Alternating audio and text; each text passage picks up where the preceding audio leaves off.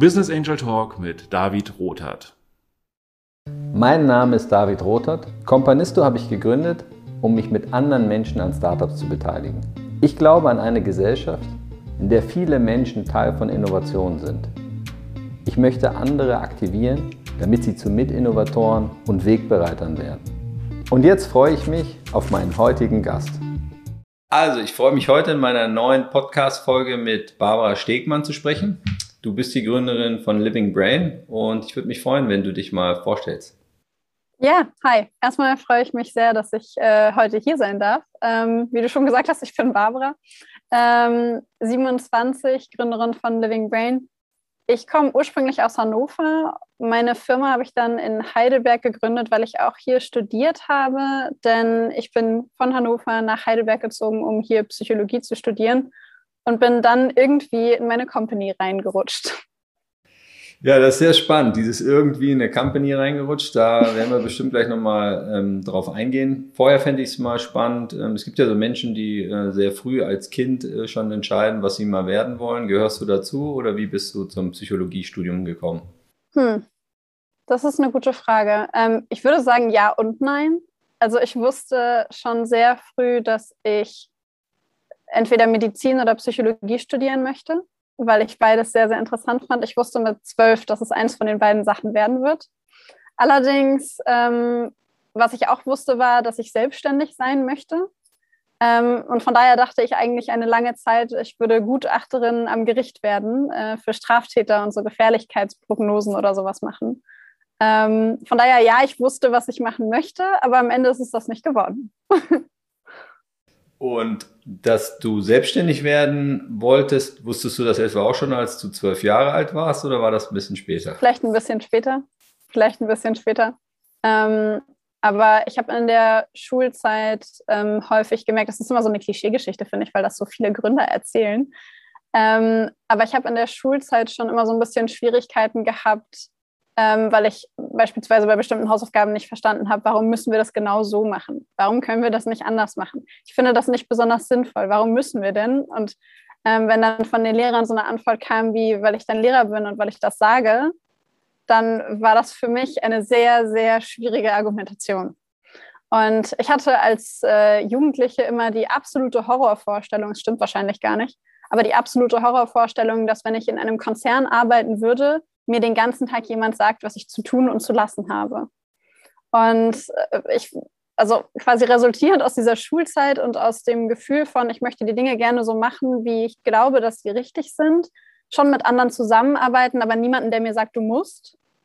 Ähm, aus diesem Gedanken heraus wusste ich dann schon relativ früh, dass ich gerne selbstständig oder zumindest eigenständig selbstständig arbeiten möchte.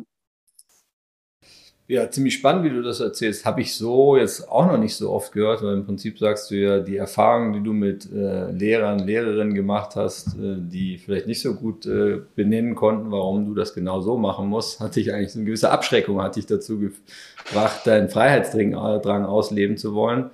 Ähm, vielleicht nochmal erklärst du einmal, was ihr bei Living Brain genau macht. Sehr, sehr gerne. Bei Living Brain entwickeln wir eine neue, neue Therapiemethode für Menschen mit neurologischen Erkrankungen. Ähm, das bedeutet, wir entwickeln eine Therapiesoftware in virtueller Realität für Menschen, die aufgrund von unterschiedlichen Erkrankungen oder Unfällen Probleme haben mit Gedächtnis, Konzentration, Aufmerksamkeit und deswegen ihren Alltag nicht mehr selber bewältigen können. Das fängt bei so kleinen Sachen an wie Kaffee kochen es gibt Leute, die haben ähm, nach einer Schädelhirnverletzung die Fähigkeit verloren, Kaffee zu kochen. Sie stehen vor der Kaffeemaschine und sie wissen, ich möchte gerne einen Kaffee trinken, aber sie wissen nicht mehr, wie man das zubereitet, wie man das macht. Und momentan ist es so, dass die aktuellen Therapiemethoden an dieser Stelle mit Stift- und Papierübungen oder mit Computerübungen ansetzen. Und die Wissenschaft zeigt aber schon lange, dass diese Methoden eigentlich nicht funktional sind für die Alltagskompetenz. Und genau da setzen wir mit Living Brain an, denn wir entwickeln in virtueller Realität alltagsnahe, realistische Szenarien, in denen Menschen genau diese Tätigkeiten, die sie jeden Tag brauchen, um ihren Alltag zu bewältigen, ja, in einem gesicherten und unterstützten Setting so oft üben können, wie sie es brauchen, bis sie in der Realität ihren ja, Tätigkeiten wieder nachgehen können.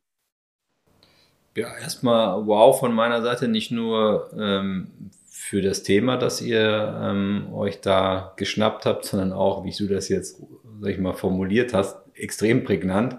Also ich merke das ja selber, wenn ich über Companisto rede, wie ich dann von einer zur nächsten Ecke kam. Ähm, aber du hast das sehr stark zusammengefasst. Ähm, ich ich würde es gerne noch, noch tiefer verstehen wollen, ähm, weil du, glaube ich, gesagt hast, dass gängige Methoden mit Stift und Papier nicht so funktional seien, wenn ich dich richtig verstanden habe. Ähm, aus Sicht des, der Betroffenen, wie läuft das genau ab? Also wie, wie lerne ich das äh, mit Hilfe eures Angebots? Also bei uns ist es so, dass ich überlege gerade, ich glaube, ich muss andersrum anfangen. Ähm, ich glaube, es macht Sinn, erst zu erklären, warum es nicht funktioniert mit Stift und Papier. Damit man, also dann können wir so ein bisschen vielleicht auf die Mechanismen eingehen. Und zwar ist der wesentliche Punkt eigentlich, dass bei den Übungen mit Stift und Papier der Abstand zwischen dem Alltag und dem, was trainiert wird, zu groß ist. Das heißt, diese Übungen sind zu abstrakt. Ähm, wenn, wenn ich beispielsweise Orientierung trainieren wollen würde, dann würde ich dem Patienten oder der Patientin einen Zettel in die Hand geben, auf dem ein Labyrinth zu sehen ist. Und dann würde diese Person versuchen, dieses Labyrinth nachzumalen, beziehungsweise den Weg durch das Labyrinth zu finden. Das ist aber so weit entfernt von der tatsächlichen Orientierung, beispielsweise in einem Supermarkt, dass das Gehirn diesen Transfer nicht leisten kann. Das ist das sogenannte Transferproblem, Lerntransferproblem. Und bei Living Brain ist es eben so, dass wir diese Szenarien dann so nachbauen, wie sie in der Realität auch aussehen würden. Das heißt, wir stimulieren das Gehirn auf eine ähnliche Art und Weise, wie es die Übung im Alltag tun würde. Im besten Fall würde man die Leute natürlich in den Alltag reinstecken quasi und da würde immer jemand daneben stehen, sitzen, wie auch immer und unterstützen und helfen und auch beschützen, weil viele von den Sachen können ja auch potenziell gefährlich sein. Man denke nochmal an den Kaffee, sich kochendes Wasser über die Hand zu kippen, ist vielleicht auch nicht so eine witzige Erfahrung. Ähm, aber das ist vom Personal her natürlich überhaupt nicht umsetzbar. Das, das ist absolut utopisch. Und genau an dem Punkt können wir mit unserer Software eben diese Umgebungen nachbauen und diesen Menschen die Möglichkeit geben, diese alltäglichen Situationen wieder und wieder zu trainieren.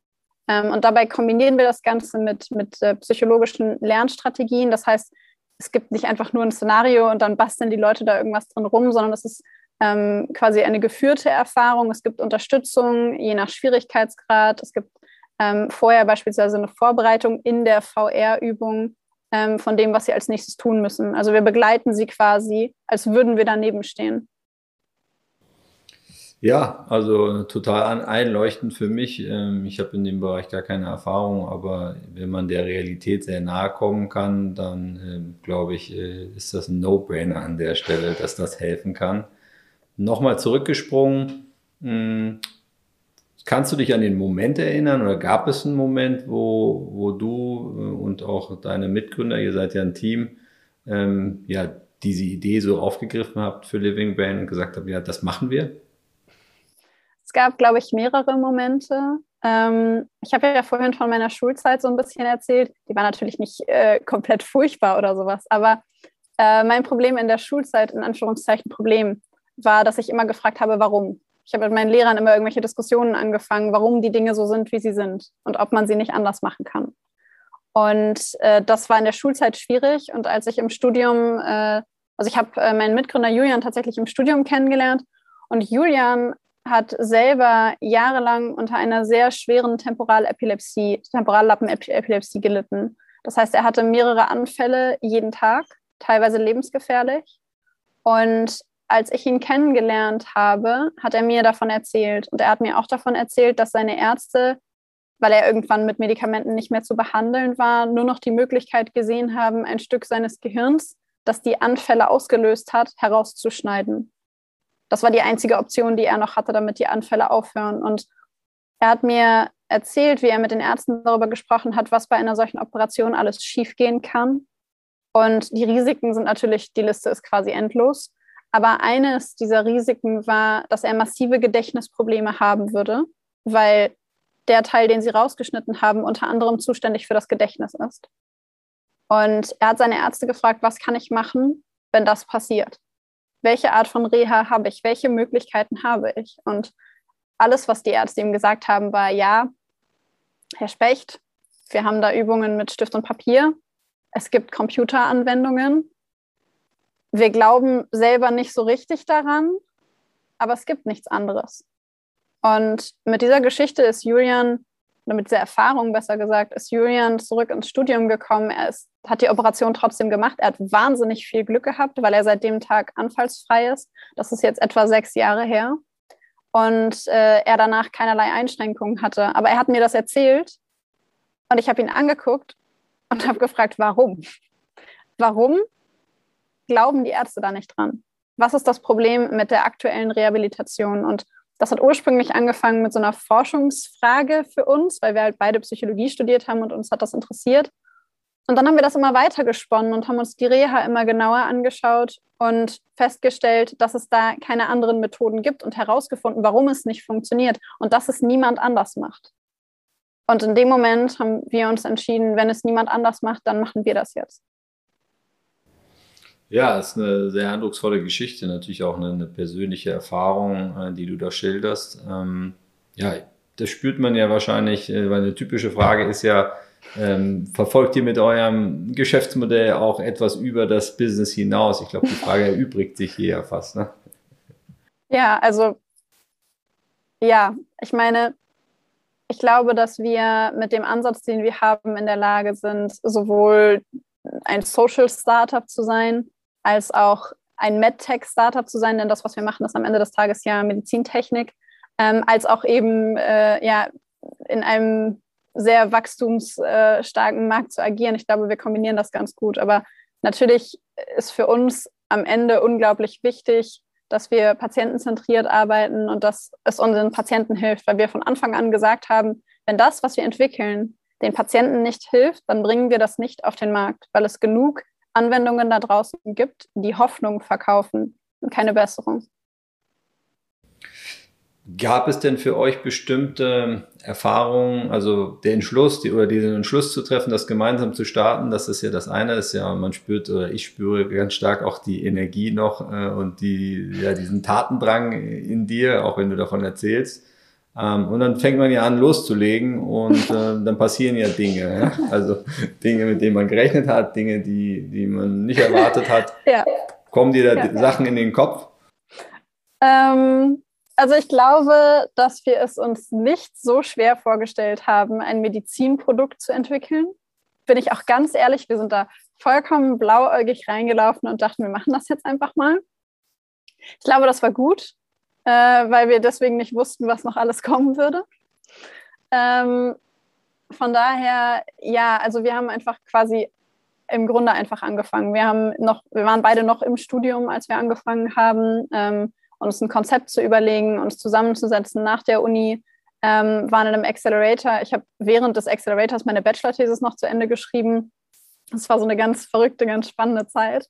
Und ähm, ja, dann wird man das erste Mal konfrontiert mit allen möglichen Sachen, über die man vorher nicht nachgedacht hat. Also ähm, angefangen von, wer entwickelt das Produkt eigentlich, weil keiner von uns beiden ist Softwareentwickler, über wir wissen eigentlich noch gar nicht so viel über Virtual Reality und das ist eigentlich auch noch alles relativ jung, weil das war ja 2017, als wir angefangen haben, also schon ein paar Jahre her, zumindest angefangen haben mit dem Konzept. Und dann kommen diese ganzen üblichen Sachen, über die man, oder zumindest wir nicht nachgedacht haben, Finanzpläne, ähm, Verträge, irgendwelche Unternehmensformen. Und dazu muss man sagen, wir sind beide aus dem Psychologiestudium gekommen.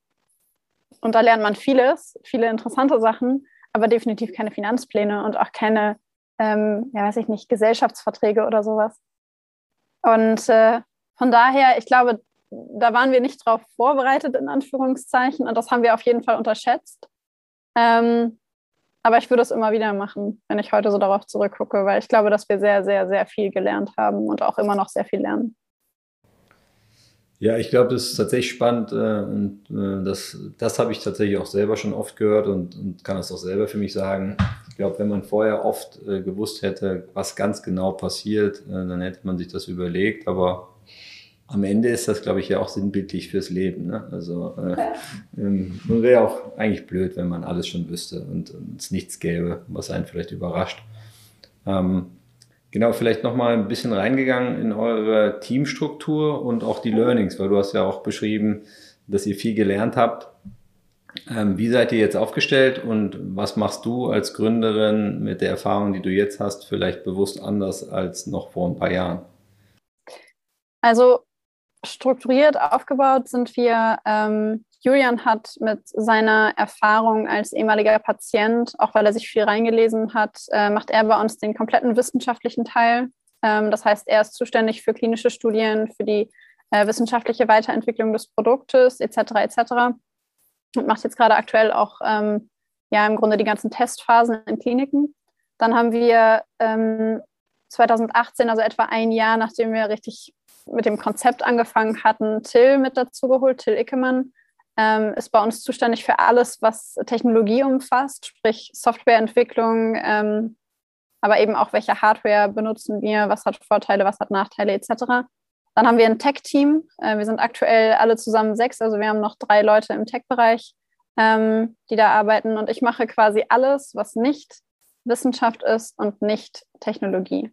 Das heißt, ähm, mein Teil ist der komplette Business-Teil, alles, was mit Funding zu tun hat, alle Verträge, ähm, alles, was mit Finanzen, Business Development, ähm, ja, aber auch irgendwie Unternehmensentwicklung, die Vision, wo wollen wir hin, was wollen wir machen. Genau, das ist alles bei mir. Ja, ist ja äh, ein recht großer Teil, den du, den du da hast. Ähm, und das sind ja auch alles Teile, äh, die du vorhin beschrieben hast, wo du ja sehr viel Neues lernen musstest. Ähm, ja. Ich finde es immer ganz spannend, weil ich habe mich an einer bestimmten Stelle mal gefragt, ich bin ja selber vom Background Rechtsanwalt ähm, und bei uns ist die Aufteilung ein bisschen vergleichbar. Mein Mitgründer Tamo ist sehr stark in dem Legal-Themen geblieben, hat sich da sehr reingefuchst und ich habe mich da immer, immer mehr rausgetanzt und mache eben auch alle möglichen äh, Dinge und habe manchmal mich so gefragt, ob ich äh, Generalist äh, sein will oder Spezialist Hast du darüber schon nachgedacht für dich oder ist die Entscheidung äh, schon gefallen? Also ich glaube, dass ich die Entscheidung final noch nicht getroffen habe. Ich weiß aber auch nicht, ob man die jemals final trifft, weil man das ja theoretisch von heute auf morgen immer noch verändern kann und sagen kann, so jetzt gebe ich alles ab und ich mache nur noch das. Ähm, oder ich eigne mir mehr an und bin dann eben nicht mehr ähm, ja, spezifisch unterwegs, sondern eher ähm, allgemein. Ich glaube, jetzt gerade bin ich eher Generalist, zwangsläufig, äh, weil unser Team ist eben noch nicht so groß und ähm, ich habe das von Anfang an gemacht. Ich bin da selber reingewachsen. Ähm, all die Dinge, die ich in den letzten, ja mittlerweile sind es ja schon, äh, als, G als GmbH gibt es uns jetzt schon seit fast drei Jahren. Ähm, das heißt, ich habe unglaublich viel gelernt in den Bereichen und ich mag das eigentlich total gerne, weil ich das Gefühl habe, ich kann an allen Ecken und Enden irgendwie was machen. Ich kann so ein bisschen Marketing und ein bisschen Sales und ein bisschen Finanzen und ähm, Produktdevelopment und also habe da so ganz viele Möglichkeiten und das finde ich eigentlich sehr, sehr spannend, weil ähm, ja, weil am Ende alles zusammenläuft in der Vision dieses Unternehmens und in dem, was wir erreichen wollen. Und ich bin eigentlich äh, aktuell sehr dankbar dafür, dass ich da überall so ein bisschen drin bin. Genau, aber es war für mich halt auch ein Prozess, weil am Anfang dachte ich, ich würde ganz viel im Bereich Psychologie machen und wir würden dafür noch jemanden finden, der das macht. Und das hat sich dann nicht ergeben und so kann ich selber zumindest sagen, all diese Dinge, die ich heute kann und heute weiß, habe ich nicht studiert, aber ich habe sie gelernt, während ich sie gemacht habe. Und ähm, das hat mir rückblickend sehr, sehr viel Spaß gemacht, auch wenn ich in der einen oder anderen Situation über einer Excel-Tabelle vor zwei, drei Jahren bestimmt gerne mal den Laptop in die Wand geschmissen hätte. Ja, gut nachvollziehbar. Kann ich aus deiner Aussage, dass das dir Spaß macht, so viele Themen oder wie ich gerne sage, Bälle gleichzeitig in der Luft zu haben, schließen, dass du offensichtlich ähm, auch jemand bist, der sich sehr gut organisieren kann? Mm, ja und nein. Jetzt hast du mich. Ja und nein. Es kommt drauf an. Es kommt auf die Situation an. Ähm, an sich würde ich sagen, ich bin gut darin, Dinge so zu strukturieren, dass sie am Ende funktionieren. Ähm, und ich würde sagen, ich bin gut darin zu priorisieren. Das ist aber auch was, was ich gelernt habe, zwangsläufig ähm, in den letzten Jahren. Ähm, Im Privaten würde ich sagen, also im geschäftlichen ja, im Privaten würde ich sagen, gar nicht. Ich bin im Privaten überhaupt kein organisierter Mensch und ich bin äh, das werden wahrscheinlich die meisten meiner Freunde bestätigen können, ein Mensch, der chronisch zu spät ist. Ähm, immer so fünf, sechs bis zehn Minuten, vielleicht 15 Minuten zu spät. Natürlich mit einer Nachricht, aber zu spät. Im Geschäft passiert mir das nicht. Es sei denn, es kommt was dazwischen. Im Privaten hoffnungsloser Fall. Ja gut, man kann sich ja darauf einstellen, äh, wenn man jemanden kennt. Ähm, ja. Ja, vielleicht ähm, nochmal ein besonderes Thema, weil es mir so in den Kopf kam. Ich habe mich gerade gefragt, wie das so ist, weil unter Gründern, man ist sich ja nicht immer bei allen Entscheidungen gleich einer Meinung. Und äh, du stellst ja äh, wahrscheinlich immer noch gern die Frage, warum. Und jetzt habe ich mich gerade gefragt, wie das so ist in einem Team mit zwei Psychologen zumindestens, wie da so diskutiert wird. Ja. ähm, wie wird da so diskutiert? Also ich, ich habe jetzt nicht so einen Vergleichswert, von daher kann ich nur aus unserer Perspektive berichten. Ähm, aber bei uns ist es immer so gewesen, dass die beste Meinung oder das beste Argument, besser gesagt, zählt. Völlig egal, von wem es kommt. Ähm, unser finde ich persönlich ein gutes Beispiel, unser Produktname von unserer Software ähm, Theora Mind. Ähm, das Wort Theora hat sich tatsächlich eine unserer ähm, Praktikantinnen ausgedacht, die jetzt schon gar nicht mehr bei uns ist. Aber sie hatte den besten Vorschlag und äh, deswegen heißt das Produkt Theora. Und von daher, ich glaube, dass wir wahrscheinlich nicht großartig anders diskutieren als andere. Ja, ich, also ich wüsste jetzt nicht, ob es da einen großen Unterschied gibt. Ja, man stellt sich also ein bisschen vor, oder ich stelle mir vor, dass Psychologen natürlich so ein paar Tricks kennen, wie man jemanden auf seine Seite ziehen kann. Ja, also das, ähm, ich würde gerne mal im Raum stehen lassen wollen, ob das ein Klischee ist oder nicht. Nein, Quatsch. Nein, aber ich glaube, was so Psychologen angeht, das ist ein, ein, häufiges Klischee, das man so hat, dass Psychologen da irgendwie besser oder schlechter drin sind. Ähm, ich glaube, am Ende des Tages kommt das mehr irgendwie darauf an, wie man selber so als Mensch ist, als damit, was man studiert hat. Ja, ich glaube, ich, ich sehe das tatsächlich ähm, auch als großen Vorteil. Also ich kann für mich sagen, dass die Art und Weise der Kommunikation und auch die Bewusstheit, ja, welche Worte ich verwende, wie ich wirke, wie ich mich auch gerade fühle, ja, weil am Ende äh, glaube ich, äh, das weiß auch ich als Jurist, selbst wenn ich die schönsten Worte und GFK benutze, ein Gefühl, äh, das wird man immer spüren. Ja, das spürt auch ja. meine Tochter, die fünf ist, egal welche Worte ich bin, benutze. Ähm, aber ich glaube, das ist tatsächlich etwas, was ich mir früher nie so bewusst gemacht habe, wie, wichtig das ist im, im täglichen Umgang miteinander. Ähm, und ich glaube, da seid ihr wahrscheinlich ganz gut dabei von vornherein äh, mit dem mit euren äh, Kommunikationsskills und auch dem Gefühl zu wissen, wie der andere vielleicht äh, sich dabei fühlt. Ja, vielleicht ist es auch was, das mir selber nicht mehr so auffällt, ähm, weil, also kann gut sein, dass wir, wenn ich so darüber nachdenke, dass wir vielleicht auch ein bisschen, dass wir vielleicht ein bisschen reflektierter sind, was die Gründe dafür angeht, warum wir uns so oder so verhalten oder warum wir so oder so reagieren. Ich glaube, dass wir uns bewusster sind. Du hast mich vorhin nach Learnings zum Beispiel gefragt. Ähm, ich habe angefangen, viel mehr darauf zu achten, wie ich eine bestimmte Situation empfinde ähm, anstatt darüber nachzudenken, wie ich sie empfinden sollte und wie ich reagieren sollte. Ähm, und ich glaube, das hat, vielleicht hat das was mit dem Studium zu tun, das kann sein, dass man da irgendwie reflektierter ist, aber ich glaube, dass es einem selber nicht, nicht direkt auffällt, weil es für einen selber so normal ist. Ja, ja, spannend. Ich habe äh, lese gerade auch so ein Buch zu, zum Thema Radical Acceptance. Äh, ich glaube, da geht es um was Ähnliches nämlich einfach anzuerkennen, dass man sich jetzt oder dass ich mich in dem Moment so oder so fühle, ohne bewerten zu müssen, ob das jetzt richtig oder falsch ist. Und natürlich dann äh, vielleicht auch Ver Veränderungen bei, herbeizuführen. Ähm, aber ich finde dieses ganze Thema ähm, Gefühl, äh, wie ich mich fühle, extrem wichtig. Äh, ich glaube, ich hätte da gerne ein bisschen früher mehr zugelernt, weil ich glaube, ohne das, ohne dieses Wissen ähm, ja, ist eine, eine tiefgreifende Veränderung auch gar nicht möglich.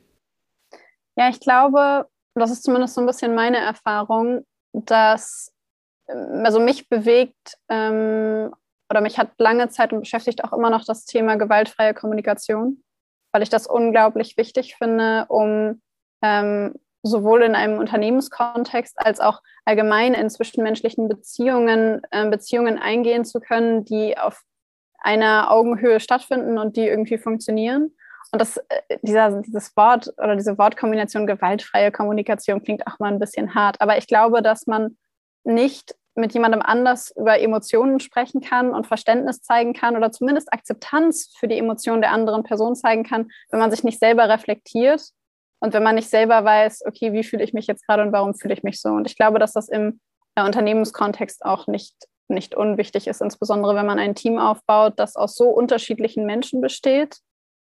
Ähm, auch da ist es ja dann im Grunde wieder wie unterschiedliche Bälle, die man so ein bisschen jonglieren muss, wo man so ein bisschen gucken muss, äh, sich immer wieder neu auf Leute einzustellen. Da wären wir dann so ein bisschen wieder bei diesem Generalistenthema. Ja, ja ich finde das auch ein sehr spannendes Thema. Ähm, ich selber für mich habe so ein, so ein anderes Thema entdeckt oder so eine These oder vielleicht ist es auch eine Haltung, von der ich aber merke, dass, das, äh, dass da viele nicht mitgehen, gerade initial, nämlich die Aussage, dass jeder Mensch äh, selbst verantwortlich ist für seine Gefühle. Und ähm, also oft kriege ich die Reaktion, dass Menschen da eher skeptisch sind. Ähm, so von wegen, naja, äh, was soll das bedeuten, wenn jemand äh, jetzt unfair zu mir ist, äh, dass meine Wut nicht erlaubt ist? Ähm, ich glaube, das ist nicht damit gemeint, sondern die Frage, ob ich sozusagen eine, eine Bewusstheit, ja, treffe ich die Entscheidung, diesem Impuls der Wut zu folgen und danach zu handeln oder ihn, die Wut zu spüren äh, zu akzeptieren, dass sie da ist, ähm, aber vielleicht eine Entscheidung auf anderer Basis und Verhalten zu treffen. Ähm, hast du dich mit dem Thema schon mal beschäftigt? Nicht ausgiebig, aber ich muss gestehen, ähm, dass ich den Satz gar nicht abschreckend finde. Ähm, weil ich gerade darüber nach, also als du das gerade gesagt hast, musste ich darüber nachdenken, dass ich sogar noch einen Schritt vorher einsteigen würde, nicht nur zu sagen, ich entscheide mich, ob ich meine Wut äh, kontrolliere oder ob ich sie rauslasse, sondern sogar noch einen Schritt davor zu gehen und zu sagen, ähm, wie ordne ich die Situation ein? Wie ordne ich das ein, was diese Person mir sagt? Ordne ich es ein als etwas, das ich persönlich nehme? Oder ordne ich es ein als eine Äußerung von jemandem, die nicht zwangsläufig etwas mit mir zu tun haben muss? Und ähm, natürlich ist das auch ein hoher Anspruch, an, den man an sich selber stellt, jeden Tag so zu kommunizieren und so durchs Leben zu gehen. Aber in der Theorie glaube ich, wenn man einen Schritt vorher quasi noch zurücktritt und sagt, wie ordne ich das ein, wie bewerte ich diese Situation und nehme ich das Gefühl, das mir jemand versucht zu geben oder dass das jemand vielleicht in mir auslöst, nehme ich das an? Oder sage ich, nee, danke innerlich? Ähm, das ist eigentlich nicht mein Gefühl und das möchte ich auch gerade nicht. Aber es ist in Ordnung, dass du das in deinem Kreis gerade so hast, aber da ziehe ich mich raus. Ja, ja, finde ich auch einen sehr guten Punkt. Ähm, ich glaube, für mich ähm, ein sehr, eine sehr starke Motivation, auch dieser, ja, dieser Haltung, die Verantwortlichkeit für meine eigenen Gefühle zu übernehmen, ist, dass es eine Möglichkeit auch ist, ähm, dass ich selbst etwas verändere oft ähm, hat man das ja sozusagen im Zwischenmenschlichen. Das heißt, man hat jemanden gegenüber äh, und äh, gerät vielleicht in eine Diskussion, die man dann nicht mehr so schön findet oder fühlt sich nicht gut wiedergegeben. Ähm, und ne, ein Reflex ist ja dann oft aus Wut oder Verärgerung, ne, sich an den anderen zu wenden und ihm die Schuld oder ihr die Schuld dafür zu geben.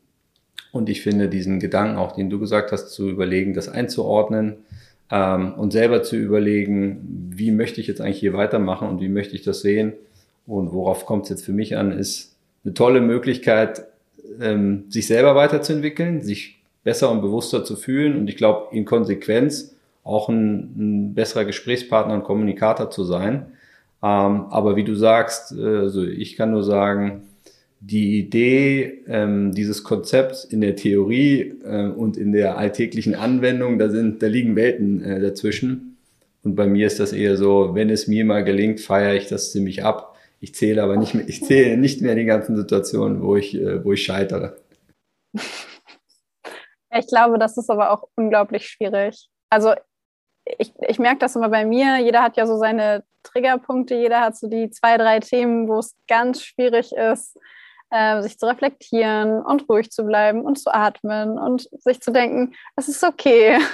ähm, wir werden jetzt nicht wütend. Ähm, und ich glaube halt, das ist auch einfach ein Lernprozess, der, der im Grunde nie aufhört. Aber ich glaube auch, also ich würde mich dir anschließen, es gibt einem, selber halt unglaublich viel, finde ich, mehr Freiheit und auch mehr Macht in Anführungszeichen über, über seine eigenen Gefühle, weil in dem Moment, wo ich sage, meine Gefühle sind nicht meine Verantwortung, bin ich ihnen auch ausgeliefert. Dann kann ich nämlich nichts dagegen tun. Und ähm, von daher würde ich mich da auf jeden Fall anschließen, ja.